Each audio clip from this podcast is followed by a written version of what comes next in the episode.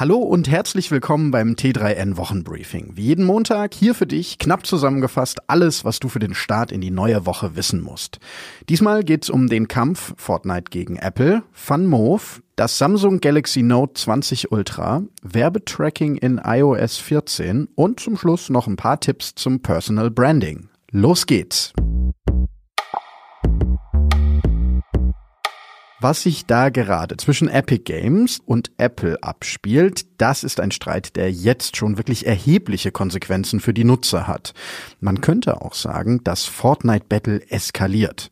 Denn iOS-Nutzer können das Spiel inzwischen nicht einmal mehr herunterladen und Updates, die gibt's auch nicht mehr. Außerdem können Spieler nicht mehr plattformübergreifend zocken.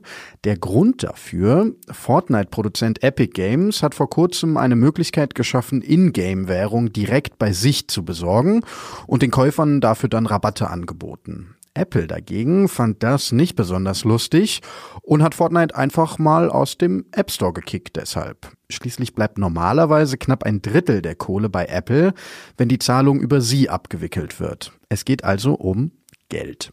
Der Konflikt wirft die ganz grundlegende Frage auf, wie mächtig eine Plattform eigentlich sein darf. Darf sie wirklich alles festlegen? Zum Beispiel, wer eben im App Store auftaucht und wer nicht? Oder welche Zahlungswege App-Anbieter nutzen müssen? Auf der anderen Seite gibt's aber noch einen anderen wichtigen Punkt, dass Epic Games sich jetzt als die Guten darstellt und im Netz mit Kampagnen gegen Apple feuert. Das ist ehrlich gesagt auch ziemlich scheinheilig. Immerhin ist Epic Games ja auch nicht gerade zaghaft, wenn es um die eigenen Interessen geht. Was man zum Beispiel daran sieht, dass sie mit aggressiven Methoden versuchen, im PC-Bereich selbst zur dominanten Plattform zu werden. Sie werden gelegentlich als Teslas unter den E-Bikes bezeichnet. Die elektrischen Fahrräder des holländischen Unternehmens Van Moof. Das ist auf der einen Seite zugegebenermaßen reichlich PR, auf der anderen Seite sind die stylischen Räder aber in der Tat mit etlichen vernetzten Funktionen bestückt, eben wie ein Tesla. Im Fall eines Diebstahls zum Beispiel kann der Besitzer mit der Smartphone-App das Rad lokalisieren und dann sperren. Was VanMoof CEO Taco Collier bei der Produktentwicklung von Apple gelernt hat, das könnt ihr nachlesen im Interview auf t3n.de. Nicht nur Apple baut teure Smartphones, das kann Samsung auch ziemlich gut und ruft für sein neues Spitzenmodell Höchstpreise auf.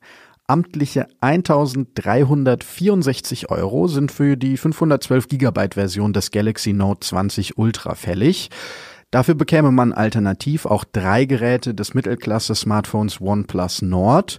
Aber wer auf ein 6,9 Zoll großes Display mit 120 Hertz, eine Auflösung von 1440 mal 3088 Pixeln und drei Kameras nicht verzichten will, ja, der muss eben tief ins Portemonnaie greifen. Man könnte aber auch sagen, viel Smartphone für viel Geld. Apple stilisiert sich ja schon länger als Privacy-Verfechter und die gute Nachricht dazu, der Konzern lässt seinen Reden tatsächlich Taten folgen, worunter dann mitunter die Werbeindustrie leidet. Neuestes Beispiel dafür. In iOS 14 wird die Weitergabe der sogenannten IDFA an ein Opt-in geknüpft. Die IDFA, das ist so eine eindeutige ID, die jedes Apple-Gerät hat. Heißt also, jeder Nutzer muss dem personalisierten Werbetracking aktiv zustimmen. Facebook erklärte deshalb, dass das zu einem Einbruch des Audience Network Werbegeschäfts um über 50 Prozent führen könnte. Wie schafft man es eigentlich, als Personenmarke im Netz wahrgenommen zu werden? Gar nicht so einfach angesichts der vielen Plattformen und Kanälen, die es heute so gibt. Deshalb hier für dich fünf praktische Tipps zum Ausprobieren. Erstens Positionierung. Um ein starkes Fundament für deine Marke aufzubauen, solltest du eine Bestandaufnahme deiner Markenwerte machen. Also Fähigkeiten und Erfahrungen, aber auch Themen oder Projekte, für die du so richtig brennst. Zweitens Sei authentisch. Was auch immer bei dieser ersten Übung herauskommt, denk daran, dass es widerspiegeln sollte, wer du bist. Deine Marke soll keine Kunstfigur sein, die du kreierst, um gemocht zu werden. Fällt ehrlich gesagt eh auf und dir dann auf die Füße. Drittens Deine Geschichte. Um als Experte sichtbar zu werden, solltest du Trends aus deiner Branche mit dem Netzwerk teilen. Dazu auch persönliche Erfahrungen oder praktische Tipps. Viertens Mehrwert schaffen. Bei den ganzen Tipps aber bitte eines nicht vergessen. Du musst Inhalte vermitteln, die für andere einen echten Mehrwert haben. Also sei einfach kein Bullshitter bitte. Fünftens. Konsequenz und Konsistenz. Personal Branding ist kein Sprint, es ist ein Marathon. Niemand ist jemals über Nacht berühmt geworden. Sei geduldig, das ist es wert. Und damit sind wir schon wieder durch für diese Woche. Vielen, vielen Dank fürs Zuhören. Wenn es dir gefällt, was wir hier machen, dann lass uns doch einfach ein Abo da und du verpasst auch keine Episode mehr dann. Ich wünsche dir einen richtig guten Start in die Woche. Mach's gut und bis nächsten Montag.